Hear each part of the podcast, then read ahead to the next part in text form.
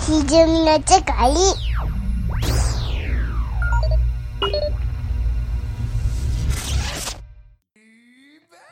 あれがちょっとやっぱりすごすぎたよな感は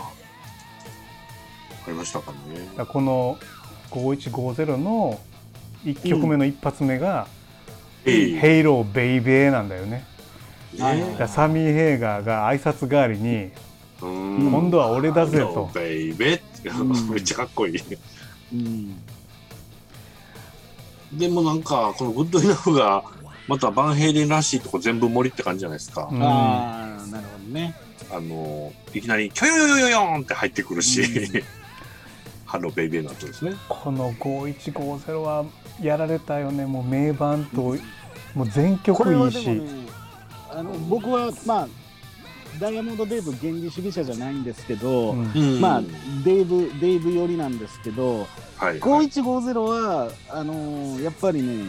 これは名盤であることは間違いない、うんしゃあないですよねこういうのがある一ね。 1984に並ぶ名盤であることにはうんあのーただね、やっぱりなんか、あのーダイヤモンド・デーブが暴れう回っんてたバンヘイレンの楽しさっていうのは、このアルバムにはないんで、うんうんあのなるほど。まあ別のバンドと言ったらちょっと言い過ぎかもしれないけど、あもうダあ、イヤモン暗いド・味デが違ーうブのか。とそのサミヘ楽器はもうちょっとうん別物として、別物として見たら、あのー確かに違うな。うん、全然、あのー文句のないいいアルバムだと思うんですよね。だからなんかまああの当時ね僕もうんデイブかわいそうやんってちょっと思ったから、はいこうのんサミー・ヘイガーが出てきた時ねうんなんじゃこのモップ男はと ああ、なんか頭にモップつけたようなまあね。うんうんタンクトップ野郎はなんだともうエディまでタンクトップになってもうたやんかとセクシーさではないですね。あ、そうそう、で、そうっすね。エディも変わってもうた。そうでエディおんのにお前ギター持ってなんやねんって やってたやってたあっあったりでもねアルバムはもう文句つけようなかったですねううんん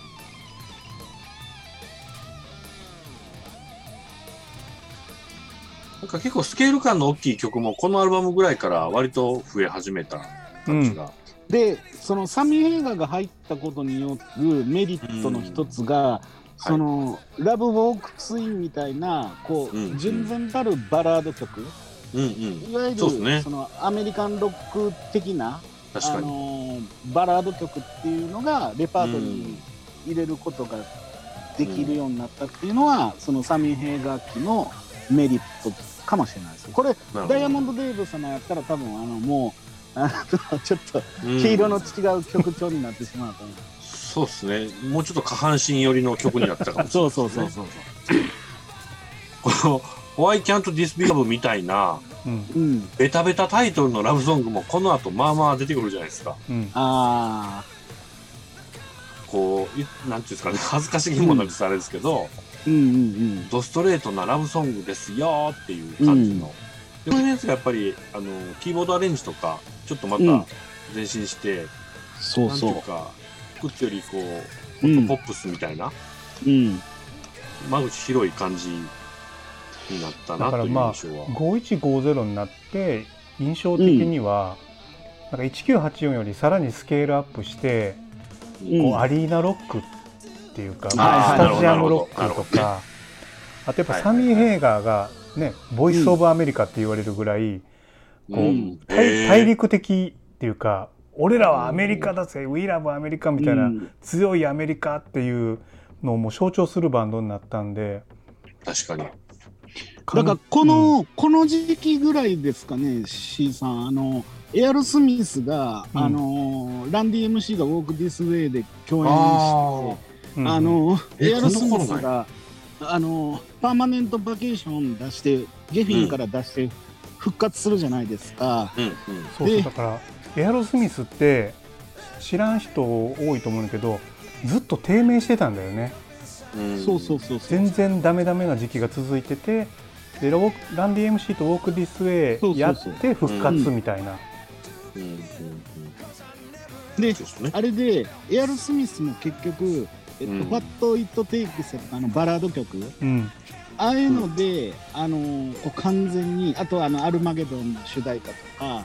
あいうので完全にこうまたビッグバンドに返り咲いたっていうのがあってやっぱりこの80年代半ばから90年代にかけてっていうのはそのロックバンドハードロックのバンドもやっぱりそのバラード曲そう1そ曲うぐらいこうヒットあのアルバムの中にヒットするバラード曲が入ってないとちょっそとうそああ。セールス的にやばいぞみたいな、う MTV でねうんバラード曲がかかるからねううんんそれで苦しむミスタービッグとエクストリームって感じですそうねうん一回それで色つくとねね。だからまあバンヘイレンのこのサミー・ヘーガーへの変更っていうのはある意味ちょっと、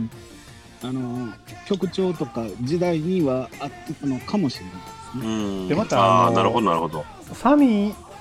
ササミーって友達みたいに言うちゃうけどサミーが歌えるんだよねめちゃめちゃあだからデイブと違ってこの人すこごういねよな高音がのぶとくてメロディーを思いっきり歌えるから音楽的にもやっぱそうですよねグッと変わったんだよねよくもこんなに 個性の違うボーカリスト入れたもんやなって感じですようね。んなんか言うて、なんていうか、やっぱり個性が近しい人入れないと、バンドの色変わっちゃうから、成功しにくいじゃないですか。うん他の例でいくと。あでちょうどバンヘイレンのその曲調とかサウンドの転換期でこうサミー・ヘーガーが入ってううんまくいったっていうレアケースかもしれあなあいですね。あ、そうか、バンド自体も変わろうとしてるときに、うんそうねちょうどそっちの方向に近いボーカリストそうそうが、しかも質の高いのが見つかったと。ドリームスとかもうダイヤモンド・デイブではちょっと想像できない、そうね確かにそうですね。だからエディがキーボードを思う存分弾いてるんですよねうん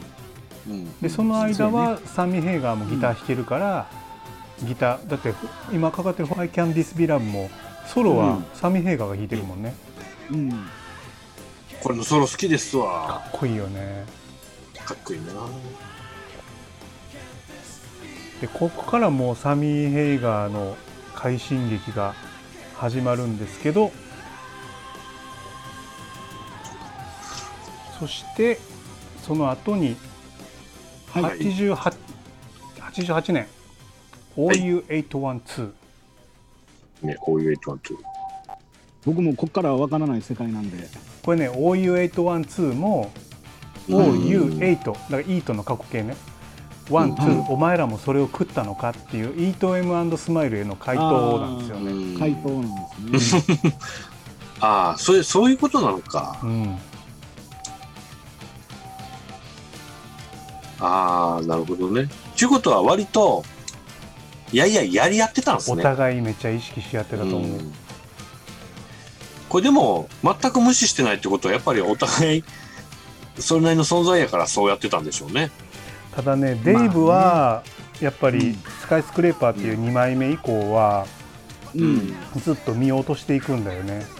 うんだから触りですようねん、売れなくなっていっちゃうってこと売れなくなっていっちゃう。であー結局あのエディな違うなえっとデイブ・ティロスファンってババンヘイレンファンだからうんデイブにそれをこう求めるんだけど、デイブがどんどん音楽性を変えていったらファンが離れていくんですよねうんあーさっきの「オガちゃん」じゃないけどこれ俺の好きなダイヤモンド・デイブじゃないってなっていった時にああ。どんどんこしんう、どいなチャートが辛いなそれうん、だらなかくなってらいくあのダイヤモンド・デイブって結局ハードロックボーカリストじゃなかったんですよね、うんあの結局そういうあの昔のちょっとこうビッグバンドを従えて歌うみたいなエンターテイナー的なそういうのが好きみたいな、後になんかカバーアルバムまた出したりとかしてる出んでしたりとなんかラスベガスでショーやったりとか、そうそううそうそうそううそういうエンターテイナーの方なんでそのハードロックに準ずるみたいなあーそこまでハードロックに対してこう執着がないみたいなうんとこああそうなんやうんまあでもそれはあれじゃないうんやっぱりこうバンヘイレンの成功をうん一人でも実現せなあかんっっていうのがあって模索したんじゃないかな、うんなるほどね俺も一人でできるんだとうん、はいはいはいはい。でそこでもじゃあ辛いですね、あのバンヘイレンはその後も快進撃続くじゃないそでうすか明暗分かれるんですよね、ねうん、そのデーブ時代にそれだけでもすごいまあまあの実績残した後にボーカルカーテンをもっぺんワンスケール上のことをなんかねうん、実績残せたでしょ多分売り上げ的にも多分また上がってますよいねやねめちゃめちゃ上がってるまあビルボードもこのアルバム1位ですしねでこの頃ってメタリカが出てきてガンズが出てきてまあでそうか18ですバンヘイレンンがそのアメリカンハードロックの、まあ、王者というかうんなるほど大御所になっていくんですよねだからちょうど88年っていうことはもう要はスラッシュメタルとか、うんガンズローズとかロックンロール系ねうん、そっち系のこうロックバンドか速いメタルかみたいなそういうちょっとこう、シーンがそうシーンの勢いがそっちに行ってあのバンヘイレン自体がどんどんこう産業ロック化していくっていうのかな、あああーうん、だからバンヘイレンがこう確かにポッねプスになっていくっていうかうん確かに5150からううんあのファックまであたりこの3枚ぐらいって、んうんうんまえ多分パ人によッっクちってゃいうんですかこれパッああクまあアルバムほ本当は長いんですけどねあこの頃ってあそのエアロもそうなっていったように割とそのオーバープロデュース気味のうんああキラキラ輝く超金かかったロックみたいなあなるほど、感じの流れっぽかったですようね。んどんどんね僕は音嫌いじゃがなかったですけ音どがゴージャスになっていくんですよねうんこの時代売れてるバンド大体そうなってたような気しますけど なるほどねなんか僕ねこの「ファック」ってまあ言っちゃいましたけど、うん本当はうんあかんやなこれ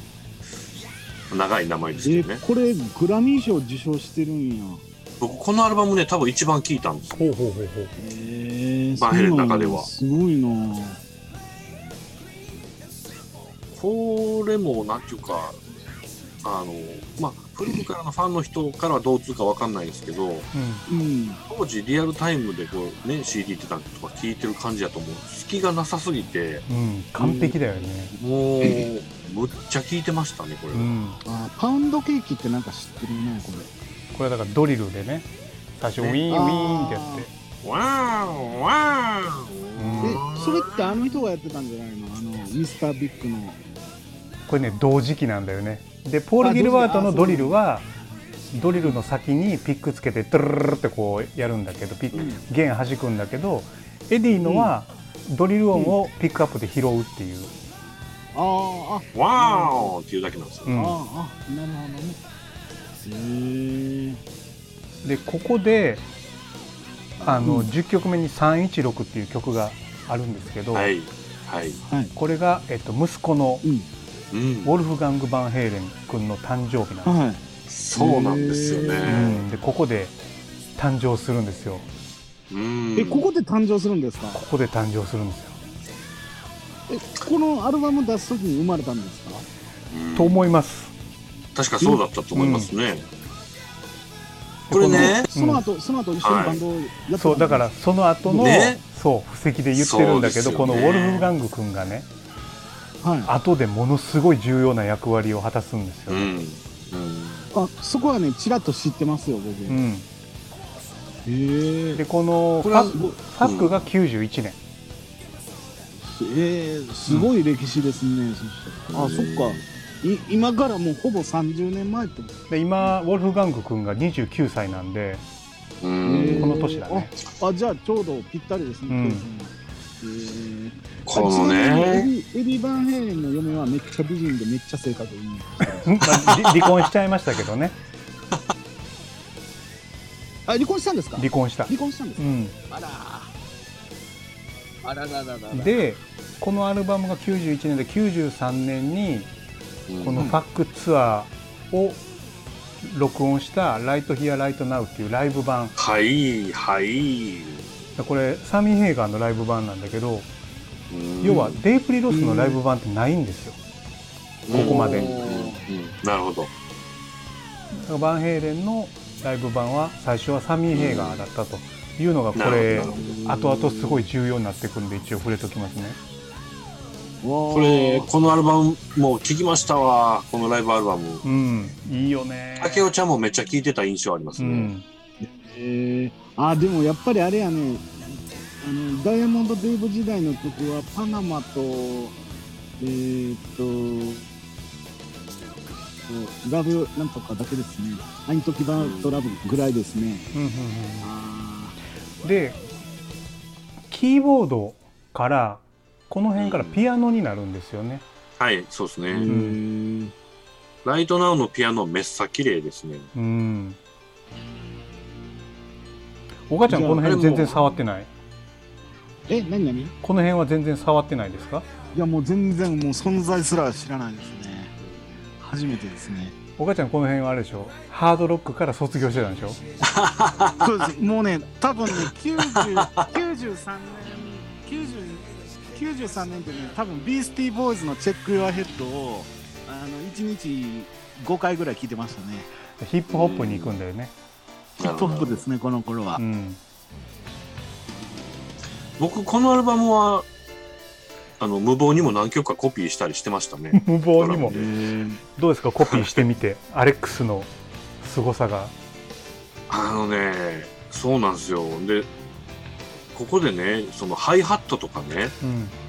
シンバルの入れ方があこの人こんなことやってるからちょっと変わってんにゃっていうのをいっぱい知るんですよあー、ねなるほど、やってみてわかる感じ。はいこのタイミングで入れんのみたいなのがやっぱりちょっとそれまで聴いてきたハードロックメタルの感じでコピーしようとするとうん。 「え今何々?」みたいな感じでなんとか聞き直すとこが出てくるんですようんへうん。ー普通に曲聴いてたらそんなさらっと聴いてたんですけどコピーしたジャッジメントデイをコピーした時なんかもうんうん冒頭でギターの「ダララ」っていうと後ろでハットがシャキシャキ言ってるんですけど、うん。うんうん。これなんでこんなシャキシャキ言うんかなと思ってやってみるとあの8ビートでチッチッチッチッチッって打ちながらオープンクローズを繰り返してるんですよねはいはいはい。これがオープンクローズやしにクローズオープンクローズオープンをやってるんですよああ、それ、あんまやらないよね。ねうん。えでしかも普通クローズした時ってハット叩かないんですけうんど、うん叩くんですよねうん。だからクローズの時に音が残響で消えずに音が残るからずーっとさーって音鳴りつつシャキシャキ言うみたいなうーん変わったことやってたんですよね。あそれがあのアレックス・バンヘレンのそのシンバルのシャリシャリの秘密やったんですかあのハイハットは少なくともなんかそんな変わったことやってんねんなっていうのは知ってたんですけどシンバルのシャリシャリはまあ多分あのサウンドの作り方のとこだったんでしょ作うけりど方あはいーでもあのシンバルの入れ方もまあ変わってますね、うんちょっと時々意表をつく入れ方してたのはコピーして。て勉強になったなって感じですうね。ーんでね僕ここで告白しなきゃいけないんですけどもはういこのファックあたりからほとんど聞かなくなったんですよ。なるほどなるほど。うん、あのーまあなんだろうなき聞くんだけどしつこく聞かないというか、はいはいうんはいはい。もうこの辺はねスラッシュに行っちゃってたんですよねあー完全に。みみんなやっぱりいろいろこう年月が経つといろいろいろんなところに旅をすることになるんですうんね。だからバンヘイレンっていうのはなんだろうな、うんいつでもそこにあるっていうあー安心感がなあって。るほどねはいはいなんかは自分が聞かずとも、まあ、みんな大好きだよねみたいな感じでい。なるほど。だからなんかライブとか今考えると行けばよかったなと思ってあーえ結構日本来てたんですか。ここのね「えっと、ライト・ヒア・ライト・ナウ」では来てないのかな、その後の「バランス」っていうアルバムでうん6年ぶり来日、えでこの後、サミー・ヘイガーが最後のアルバムとなる「えーバランス」ですとバランスですね。うん。お母ちゃん全然知らんでしょ。いやもう全然わかんないです僕はこのバランスを最後に ほとんど聞かなくなりましたうんえー、ブルース・フェアバーンがプロデューサーなんやえー、うんこれ今かかってるのが「Can't Stop Loving You」っていう曲なんですけど、まあ、これがはヒットしたんだよねうんそうですねでこれがねシングルベタベタのラブソングなんですようーんでなんかねこの今までのバンヘイレンのラブソングす全部いいんですけどうんうんちょっとベタベタでち要ょっはとねあのねうんエアロスミスの「アルマゲドン」みたいな感じがしちゃったというか、あー確かになるほどねあそうのそうあの頃あのみんなそのラブバラードがこう大味路線というかうん、ベタベタ路線みたいな作らなあかんことみたいな感じになってましたようねんなる変なでこほの「Can't Stop Loving You」は売れたし、どはい一般人のロックを聴かない人も好きな曲みたいな感じだったんで、なるほどなるまあほど余計になんかこうなんだろうなその時コアなメタル信者だったんで、やっぱちょっと距離置いちゃった感じはしますね。 ああもうちょっとセルアウトしちゃったかなか まあそこも、まあ、もともと売れてるからセルアウトとは思わあなあいーけそっどかそっかそっか、うんそっかそっかこれでもね当時そのねあのうん515から5150から、はいまで聞いてるねそのキラキラをもうたまらん思ってたわけですよ、うんで次出てきたのバランスじゃないですか、うんはいバランスなんか1曲目の「セブンシール」とかうんいきなりめちゃめちゃダークな曲なんですようね、んへえあハローベイビーじゃない感じなんですようんそうなんやへでなんかなんとなく覚えてるのはこの頃ね、うんとにかくダークな曲むっちゃ多かったんですよねその世え間的に、へえうんうんああれですかグランジの影響ですかグランジもパンテラとかもあったんじゃない、ねそうですねなんかその多分モトリーもモトリーのモトリー出した頃とかな気するんですけうど、んへえなんかちょっとディープというかダークなこと言っちゃはっいてはいはいはて、でも僕がバンヘイレン聞いてた理由がちょっとここでもうだいぶ変わっちゃった感じだったですね。なんかねあのよくねサミー・ヘイガーとデイブ・ロスどっち好きみたいな対立でねはいい、うはいん論じられるんですけど、まあ、どっちもういんいじゃないどっちもあの、うんうんなんかうんそうですショねーマンもショーマンシップだしでもなんかねこの時のバンヘイレンってなんかちょっと真面目路線になったというかやっぱこあうデイブのああいうはちゃめちゃなアホみたいな、うん騒ごうぜみたいな感じでははいなはいいんですよね。はいはいはいはいなるほどそうですねそうですね。なんか大人の優等生感がうんああ年齢もそこそそうそうそこれはねそう高くなったっていうのもあるんかもしれんけどでもねなんだかんだ言って今聞いたらめっちゃいいんだよねだからその時はあ自分が若いからどっちかっていうとこう、なんていうかな反骨バンドの方を応援したくなっちゃうんだけど、あなるほど自分もおっさんになったらあやっぱめっちゃええなみたいな、この時はそうだったな、うんでもここまではちゃんと板変えてましたね僕は。ここまでは、うんはい。あれ ででこの後にびっくり展開なんですよねあのねよし行きましょうかじゃあバンヘイレン3、はいはい。えっとねさっきのバランスで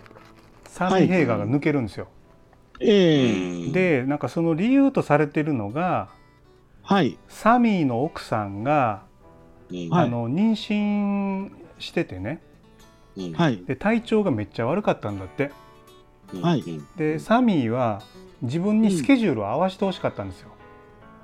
んバンドがあうんーはいでもバンドはあのライブにも出たいし、どんどん活動を活発化したいんだけど、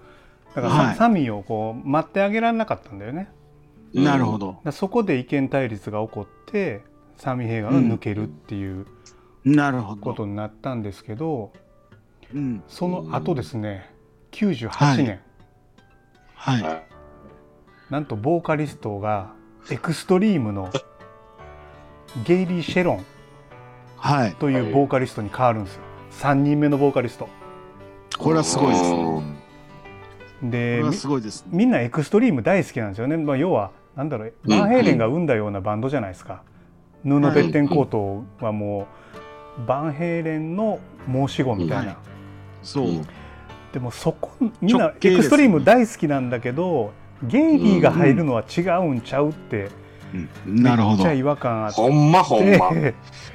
ゲイリーもめっちゃいい仕事してるんやけどなんかそういうやっぱ先入観というか、うんでゲイリーのステージングもやっぱこうなんていうかな道化師っぽいステージングはでいはいダンス,、ダンスな感じなんであそれーもうん違うわいってみんなバンヘレンファンは思っちゃったんで、え ーかわいそうやなとゲイリーはだって呼ばれていったから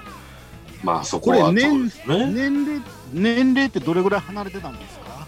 どうなの結構離れてるんじゃないあーまあちょっと今手元にないけどゲイリー・シェロンを開いてみると、ゲイリー・シェロンは61年生まれ。うんあ結構年齢上なんですね61年生まれの。じゃあ10歳10歳ぐらいかなサミー・ヘーガーは47年生まれ。あーだから50年代うーん。まあ、だからそうか。だからまあある意味なんだ一ろう回なりはしたって感じか。うんデイブはオリジナルメンバーですよと。うんでサミーはもともと別でバンドもあったしソロも成功してて入ったとでゲイリーはバンヘイレンのフォロワーバンドから来てるから、はいはい。核としてこうファンが認められなかったというか、うわうーかん、わいそうだからやっぱこまあうね。生物的にも厳しいしやっぱライブで結構なんだろうな叩かれたんだよねうん。ええ今このシェローンさんはどうされてるんですか今エクストリーム戻ってますあ、うんまだ戻ってるんですか、あじゃあエクストリームは一時そのバンヘイレン入った時はうん活動休止みたいになってたんですかまああのゲイリーがあゲイリーじゃない布ベッテンコートがいろいろこう別プロジェクトやったりとか、そうですね。うんあーあでも帰るとこがちゃんとあってよかったですねまあ、結局エクストリームみんな仲良しバンドなんでああなるほど、へー結構後々ね、ちょいちょい来日もまた再結成して、うんあのーあれは何やったかな。ポルノグラフィティ再現やったってしたっけね。うんなんかやったりしてましたよね。でただまなあるほエディとかアレックスとかはあのゲイリーをやっぱ諦めてなくって、うんうんあのまあ、レコーディングしようとしてたんだよねまた新しいアルバムを、うへんーただその時にエディがですね、ガンが出ちゃうんですよね、えー、あここではい、あとは長年のやっぱりあのジャンプがたたって腰があのダメで腰の手術したりうこんう体調がボロボロになるんだよね、ああうん、だからまあ45歳の時にがんが初めて出るんだけどああのこっからもうエディはがんとの戦いあがんと腰、とアルコール中毒えー、、でバンドがこっからもう休止しますねはい、えー、あーでもなんかこうずっと笑顔でニコニコライブでプレイしてたから、うんなんかそういう病気とかアルコールとかそういうのとは無縁かと思ってたらやっぱりいろいろあるんだねねえ、うん見てる側はそう思っちゃいますよね。なんうかう、んあんな明るくてこう、ね、ポジティブぽい人と思っちゃうし。ううんんでこれで、えーっとまあ、99年からもう休止活動きゅ活動休止になってうんでうん時間が空くとうんでその後、えーっと2004年にサミーがちょっと戻って、あ戻るんや、うん、で新曲取るんやけど数曲取うんってベスト版かな、うんうんうんうんが出たりしたけどでもやっぱりちょっと前のわだかまりが残っててまた脱退あまだだったあらあらあらあらでうん2006年うに、ん今度はですね当時15歳 のウルフ・ガング君を加入させてですね、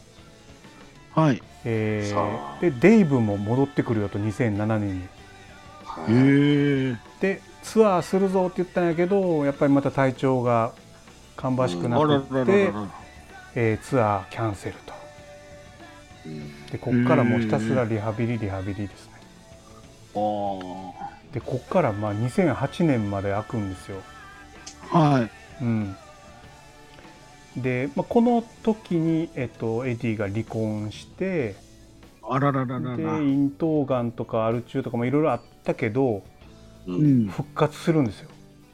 えで僕ねもうこの辺からエディ自分で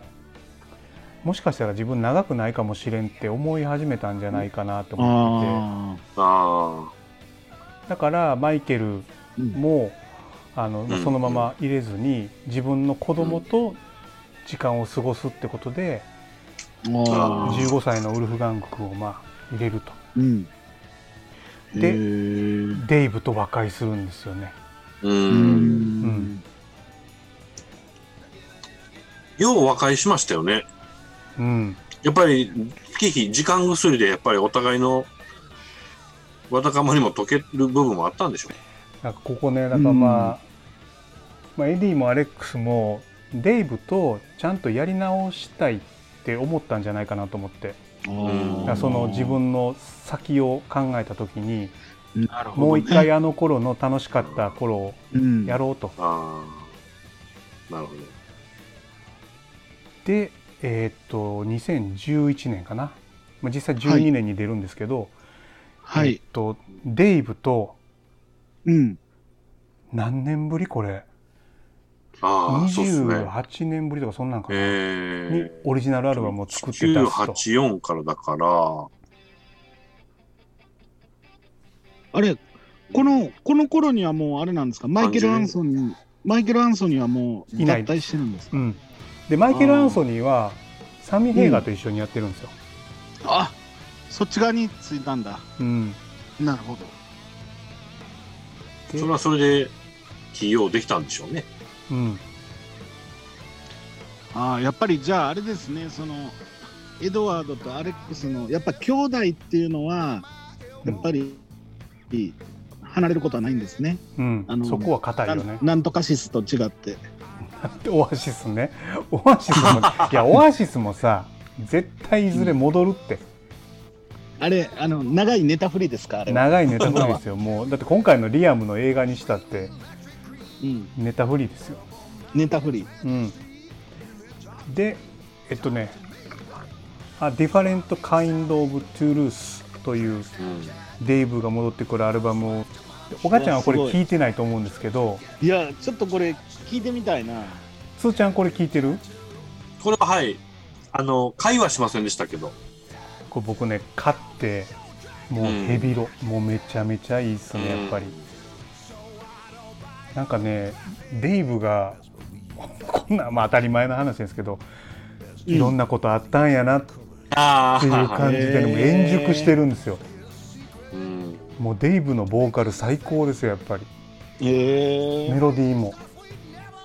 あじゃああれですか廃れてないんですか全然声がむしろあなんかまあいい味時間がねあやっぱりこうああ円熟円熟ってやつですね円熟なんかそうっすよねえっ、と年取ってええ感じに仕上がってる声とうんあのある意味無理せんとこう美味しいとこでプロっぽくやってるのがめちゃめちゃ質高い感じがしますよね、でエディもアレックスもめっちゃ楽しそうなんですよね、うんもう超楽しそうででしかもねこのウルフ・ガング君がはい超絶ええ仕事してるんですよへえベースすごいっすよ十十何歳でしたっけ15歳15でデビューしてはいうんこの時は何歳ぐらいかなもう20代かなああそうなんだうんすごいねお父さんもミュージシャンで息子も凄腕ミュージシャンってすごいですねでねあのウルフ・ガング君ははいあの親父にやれって言われたわけでもなくずずーっとスタジオでちっちゃい時に過ごしてて自然とやり始めて、うんギターもピアノも何でもできるしえー、すごい、だからねナチュラルボーン彼がミュージシャイラプション弾いてる映像とか YouTube にあるんですけどンギえターめちゃめちゃうまいですよ、ー、うわーすごいうん、でベースを始めてでやっぱギターがめちゃめちゃうまいからベースの上達も早くてえーでしかもですねめちゃめちゃ歌うまいんですよ、ああ、そうなんだえーうんじゃあもうマイケル・アンストニーの穴はバッチリ埋まるってやつですね、やし、まあ、デイブのボーカルを思いっきり支えると、えー、すごいうん、だからライブもねあのもう歌いまくりですねへえ顔は似てるんですかお父さんと似てるね、あ似てるあやっぱうり、ん、で、まあ、かなりこうなんていうかなぽっちゃりしてるんですけど、 あぽっちゃりしてるうんまあ、そんなにもっても、まあ、マイケル・アンソニーよりさらにぽっちゃりしてるんですけど、まあまあまあぽっちゃりしてますうあのん、めっちゃ容憎量めない容量感も倍増でじ、うん、であの親父譲りのストライプの柄のねベースを弾いてるんですけど、なるほどうんすごいいいですねそのファミリービジネス感がだからもう完全なるバンヘイレン紹介になったよとねえいいですバンねドそれ、んしかもしかもドラムはおじさんやし、ねおじさんやしね。え、ですごいなんかまあ地ってすごいなと思うのがやっぱこのリズム体の相性がやっぱり完璧でね、ああ、んそっかでウルフ・ガング君がねはいお父さんに「アルバム作ろうよ」とうーん「もうガンガンやろう」というのをこう牽引したんだって、えー、背中押したとうん、親父のうーんであのはい5150スタジオうんには、エディが高校からずっと兄貴と取りためたいろんな曲とか、ほうあのまあ、曲の部品みたいなパパーツだったりスとトかックがあるんやストックがあるんだってしかもうんなんかまあなんやろな人種物に金もらって作ったデモのはいはいはいはいいろんなアウトテイクとか、えでー、それを全部掘ってえー、で親父これやろうぜとここの昔の曲やろうやとデイブおじさんも帰ってくるやんとうんいうのでうんこの今かかってる「シーザーウーマン」っていう曲とかこれ昔の曲なんだってへえで今インターネットすごくて昔の曲ってネはいットにリークしてるから、ファンはこのアルバム聴いた時に「あん時の曲やん」みたいな、えー、すごいうん、それが今復活したぞみたいな形になるんですねでそれもあってやっぱりこのアルバムはむっちゃこう、アットホームかつハッピーなむうん昔のその初期の雰囲気をまとってるんですよねこれはちょっと聞かねばです聴ねいてくださはいいでこのアルバムがねめっちゃ売れたしあよかったね評論家筋の評判も上々だしファンがねそのうんうんこのバンヘイレン待ってたと、おかえりと、うんエディおかえりっつって、もう大絶賛。うんうんへえで、これでツアーに出るんですよ。はで、ウルフ・ガンクル君と一緒にね。はいはいいでう、わ日本も来てたんや日本も来てたんですよ。へーで、バンヘイレンの最後の作品が、ライブ・イン・ジャパうんうんン。で、デイブ・リロス初めてのライブ版なんですよ。そういうことかへーなるほどで、そういうことかここれでキャリアを閉じることになったんですよね。なるほどねだから最後なるほどまあエディね不本意だったと思いますけど亡くなるのはもものすごい幸せな時間を最後過ごしたんだなあと、ーじゃあデイブリー・ロスもデイブリー・ロスもひょっとしたらその戻ってきたっていうのは、うん、まあエディの病状とかもまあ分かってたよね伝えやっぱり聞いたりとねかして、そういうので、まあやっぱりああの一緒に駆け上がった仲間やからこう最後は一緒にうん寄り添うみたいなそういうのはあったのかもしれないですね。そううなんよねんでマイケルがね、まあ、自分サミーとやってるけど、バンヘイレンにまあ戻りたかったんやけどウルフガン君がいるじゃない、うんはい、でマイケルは全然それに不平不満とかなくてうんはい、ウルフ・ガング君がバンヘイレンのベーシストとしてふさわしいと自自分の公認として彼以上の人はいないっていうコメントも出してて、で次僕ちょっともう泣きそうになってんけど、サミー・ヘイガーって、うんエディの晩晩年、うんはいエディとショートメッセージをずっとやり取りしてたんだってほでそこの会話であのうん2人でコミュニケーションしてるのは内緒にしとこうねとマスコミが嗅ぎつけたらサミー・ヘイガーで今度は復活かってなるから、うああただサミー・ヘイガーはもう自分とエディがやることはないって分かっててうんでだからバンドメンバーにはなれないけどもう一回友達に戻れないかって言って最後友達になってやり取りしてたんだってえおえ互いの活動を褒め合ってねはそんなんあったんですねへえ65歳若いですよねやっぱねうんちょっとしんみりしちゃうんですよねこの辺エピソードを聞くと、そうですねうん、うんいやちょっとなんか映画になりそうなその、うんうんねえ映画になりそうなその人間関係の力士やねそうですねドラマチックですねウルフ・ガング君が一人息子でねもう溺愛してたんですよあそううんでもう彼は才能が溢れてるとうんで親バカかうん親バカかもしれんけどもう彼はすごいとうんだからウルフ・ガングがソロのこうアルバムを制作してたのを手伝ったりとかねうんしてたみたいなんですよねだからそれはね、まあ、最後見届けたかったやろうなと思うんですけどうんなるほなるほどねちょっとしんみりしますけどねうんでもこのひねエディ亡くなった後の追悼コメントの多さとかすごいですどよいねやすごかった多いよでジすャンねルの幅広さとか、うんまあ、一般ファンも含めてねうんでもなんかあの共演したバンドマンとかがみんなそのエディほどいいやつはいなかったっていう感じのコメントしてるのが、なんかあなんかステージ上だけじゃなくてバックステージでもああやってニコニコしていい人なんやっていうふうにうん、はいはいねはいまあエリー・バンヘイレンほどあんなに笑ってライブやる人あんまりいないですよう ねん、そうやね。だからなんかねあのうん。ハードロックとかってやっぱりみんなねこうしかめっ面でこうやる中で、うん、そうそうあそうんな笑顔振りまいてなんか爆笑してるみたいな。 なんかああいう、なんていうか、つまらなそうに弾くのが、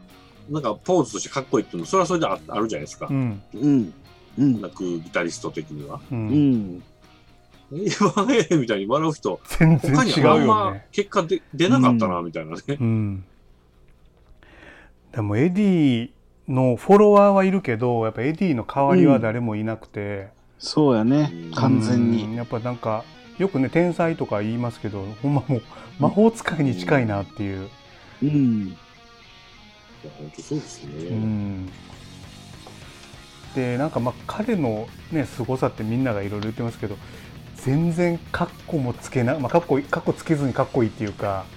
うん。うん。なんかいてるだけでねあのタバコ加えてそうですね。そで、サミー・ヘイが入って以降って、う、 うん、うんほんまになんかスウェットスーツみたいな、ねそうそうそうえ、あの、楽にやってまんねえ、みたいな。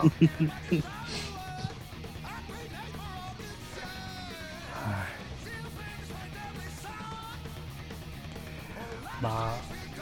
バンヘイレンのいないいないあの、まあ、エディのいないバンヘイレンってありえないから、う。うんん。まあ、ここで終わるんでしょうけど、う。うんん。まあ、アレックスもねいい年やから多分このままかもしれない、まあ、いろいろねセッションとかはあるかもしれないけどうんだから注目したいのはやっぱりウルフ・ガング君が、そうですよね。うん、どうなっていくかかなみたいな応援したいなって思いますよね。そこのドラムはおじさんがやるわっていうのもないありありありあり、ないこともないですよね、もしかしたらね。うん、えーまあバンヘイレンの作品は未来永劫、うんまあ、消えないでしょうしそれそうをですね聞きまくるっていうことうんなはいんですけどね。おがちゃんもあのそうなんですせよっかくですからはいハードロック卒業したポイントからそうまたねあの何度でも再入学できるのがロックですから確かに確かに、うんう。ん、そうですね。失われた時間を取り戻すことはうん。だからねデイブ派なんだったら最新のその、リファレントカインドとりあえず、スうんとそのか最後のやつはちょっとそうライブインジャパンとかゲットしますはいゲットしますうん、まあ、なんぼでも出てくるかもしれませんが、バンヘイについてはこんなとこでしょうかこんね。な感じでございます、はいすいませんあのなんかマニアの人にはそこちゃうぞとか分かってへんとかもあると思うんですけど 僕らねちょっとリアルタイム直撃世代っていうのもあってうんうんうんめっちゃ聞いてるとことそうじゃないとこそもうっすねよねムラがあるのはまあちょっとお許しいただいてまあ、3人とも好きな時代はあったぞってとこでね。大好きやし、まあそ青うで春ですしたね、はい。うんありがとうございましたありがとうござあいりまがしとうたご。ざいましたはーい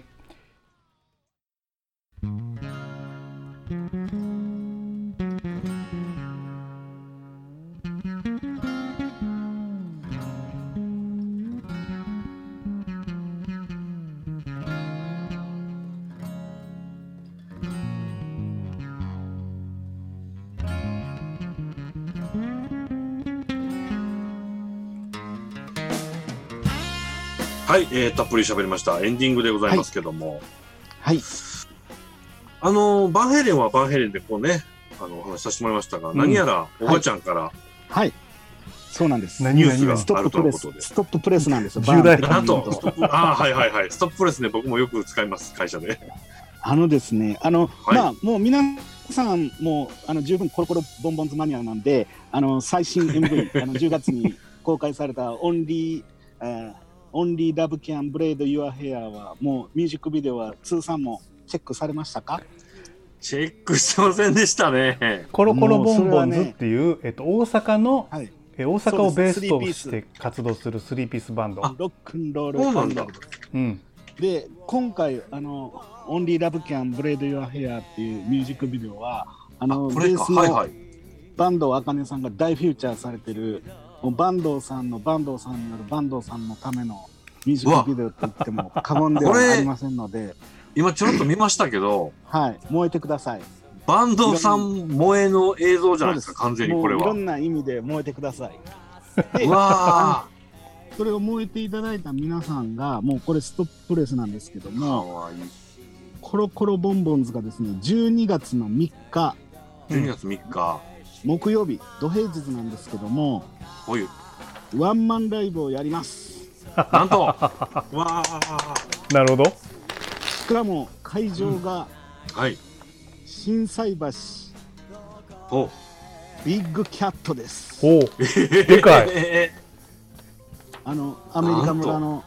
アメリカ村にあるビッグキャットキャパ、はいはいはい。交渉850おううん。コロナの影響であの850はあの入れないとは思うんですけれあーどなるほもどね、うん、ああの少なくともまあ4分の1としても200は入ると思います、うんうんこれはもうあ、今すごいでこすね。のこの音声を聞いた皆さんは全員もう全員集合です うん